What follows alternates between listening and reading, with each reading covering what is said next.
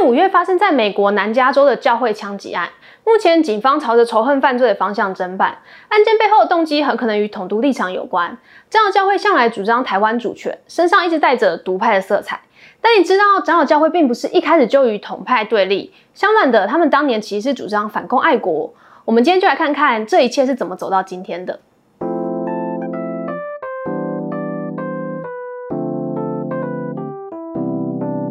我是小瓜，这个故事甚至还要回溯到基督教什么时候来到台湾。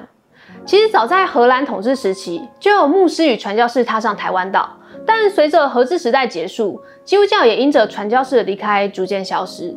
直到一八六五年，英国长老教会派了一位宣教士马雅各来台。马雅各同时也是位医生，就像后来的马介一样，都是一边医病一边传教，并开了台湾第一间西式医馆，现在成了台南的新楼医院。台湾的基督教就从这时开始稳定的发展起来，也因此有些会将一八六五年当作基督教来台宣教的元年，而更精确的说，这一年也是长老教会在台湾设立教会的开端，是一切宣教活动的起点。而后福音在台湾传开来，对于百年后的基督来说，一八六五年无疑是一个值得纪念的历史时刻。长老教会当然就更是看重了，希望在一九六五年，也就是基督教来台百周年的时刻盛大庆祝。为此，他们提早了几年推行贝加运动，贝加运动简称 PKU，这是蛮可爱的名称。简言之，就是希望在百年大会的时候，能够信徒加倍，教会加倍，作为庆祝百周年的贺礼。具体来说，则是由城市往乡镇广设教会。如果你现在能够在偏乡看到长老教会，很可能就是来自这个时期的努力。除了贝加运动之外，百年大会还有一个重要的目的，就是促进全台的教会合一。说到基督教历史，就是一个分裂史。简单版本来说，宗教改革后，天主教分出了新教，也就是常讲的基督教。基督教又分了好几个宗派，像是长老教会、信义会、圣公会等，都分属不同教派。在这样一个分裂的传统之下，合一对于众教会而言格外的有意义。尤其台湾还有省级议题，难得能够聚集以本省人为主讲台语的长老教会，与外省人较多的其他教会共享盛举。而百年大会更进一步邀请了包含天主教等各教会团体。希望能够促进教会的合一，以庆祝这百年来不分派系之间宣教士的牺牲与努力。好，这就是百年大会由来以及大会目标：信徒倍加，教会合一。那接下来我们稍微岔题，讲一下关于举办这个大会的时代背景，尤其是政治的部分。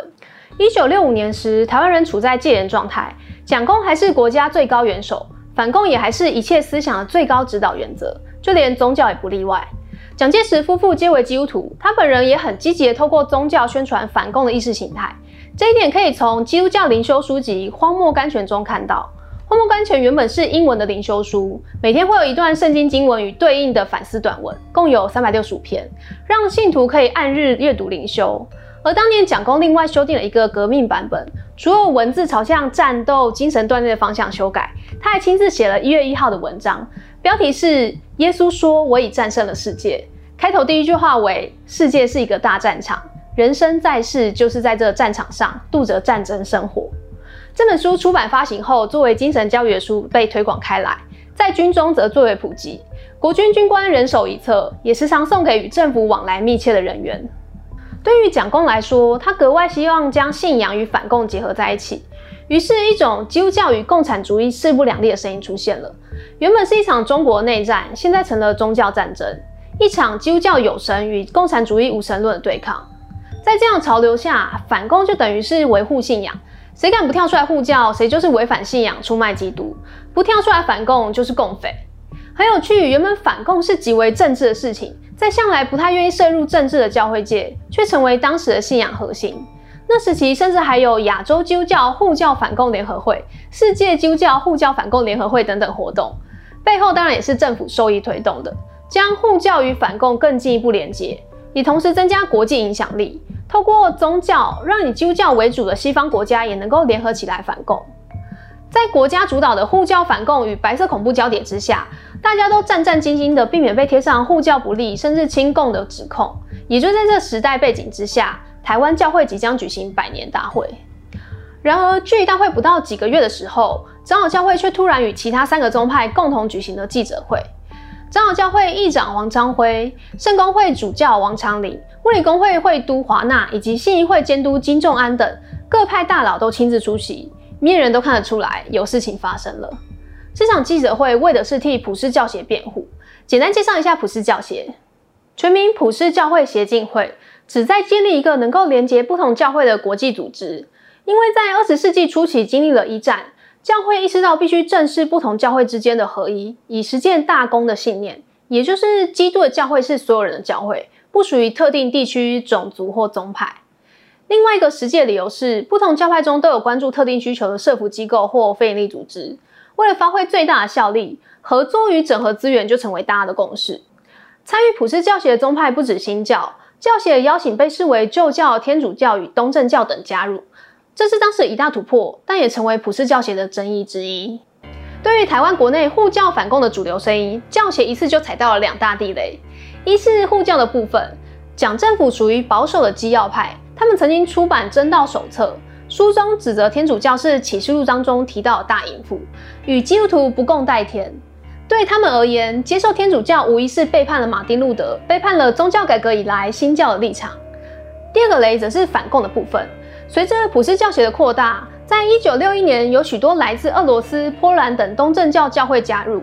同时，也意味着这些具有共产背景的东欧会员增加，让普世教协染上了马克思思想渗入的疑虑。加上某些会员曾经发表过承认中共政权的发言，虽然不能代表整个协会的立场，但是哇哦，这完全踩到政府的大地雷。普世教协直接被当作亲共的组织，而在一九五一年就加入教协的台湾长老教会，自然也成了黑名单之一。所以这场四宗派联合记者会就是要澄清教协的立场明确。反无神论、反马克思共产主义，并重申这四个教会反共爱国立场。但在那个年代，要洗白有多难？通常是越洗越黑。这场记者会也不例外。会后，四宗派联合声明招来了反共组织，以三倍的篇幅严厉反驳，认为他们煞费苦心为教协辩护，反而更显得可疑。外交部则针对这件事情成立了一个小组会议，定期开会关注教会的一举一动，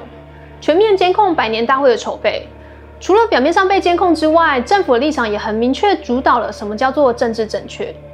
在这样的压力之下，五年间原本共同发生的信义会、圣公会与卫理公会先后倒戈，切割与教协的关系，独独留下长老会承受亲共、信仰扭曲的罪名。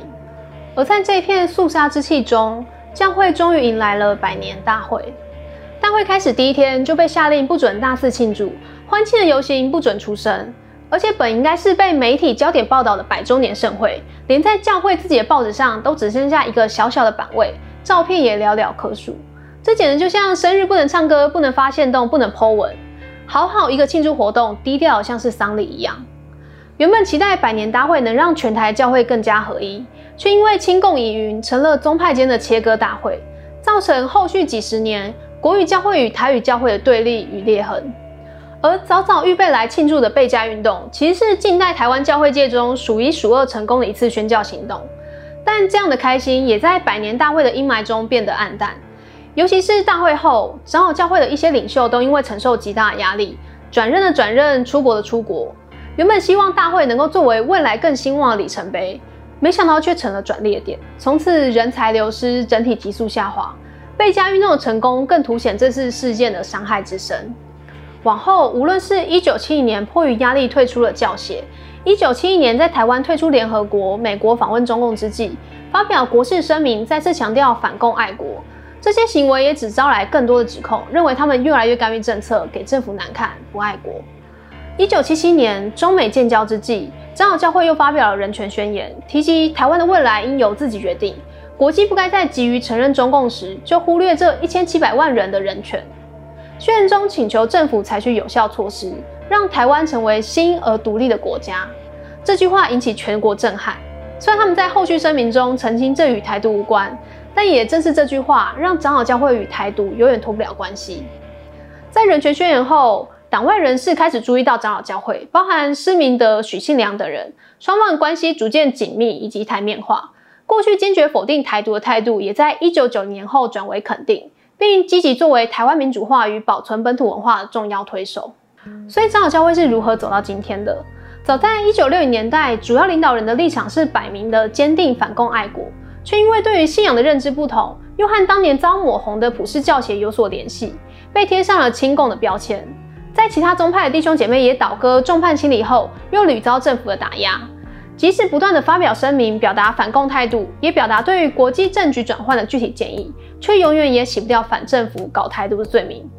再加上长老教会多数为本省人，他们很自然的以台湾为本位思考。作为本土派，在反攻大陆早已不可能，政府却还坚持的时候，他们只能逐渐走向与政府对立的角色。以上内容来自这本书《约瑟和他的兄弟们》，书名来自圣经中约瑟的故事。约瑟因为受到父亲的宠爱而遭到其他兄弟嫉妒。一次外出的机会，兄弟们将约瑟卖给路过的商人做奴隶，彼此分了钱，并把他的衣服染上血迹，带回家跟父亲说约瑟被野兽吃了。简单来说，就是个出卖亲兄弟的故事，如同前述的台湾教会史，作为书名是再贴切不过了。但圣经故事还没在这里结束，约瑟后来被辗转卖到埃及，又在神的祝福下被重用，当上了埃及的宰相。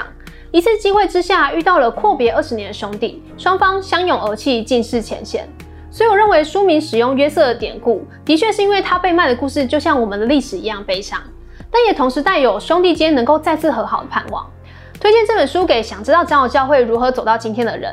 这次无法提到黑名单上的总统牧师周连华故事，以及中华福音神学院创办时的争议。如果你对这部分历史有兴趣的话，那这本书真的是蛮好看的。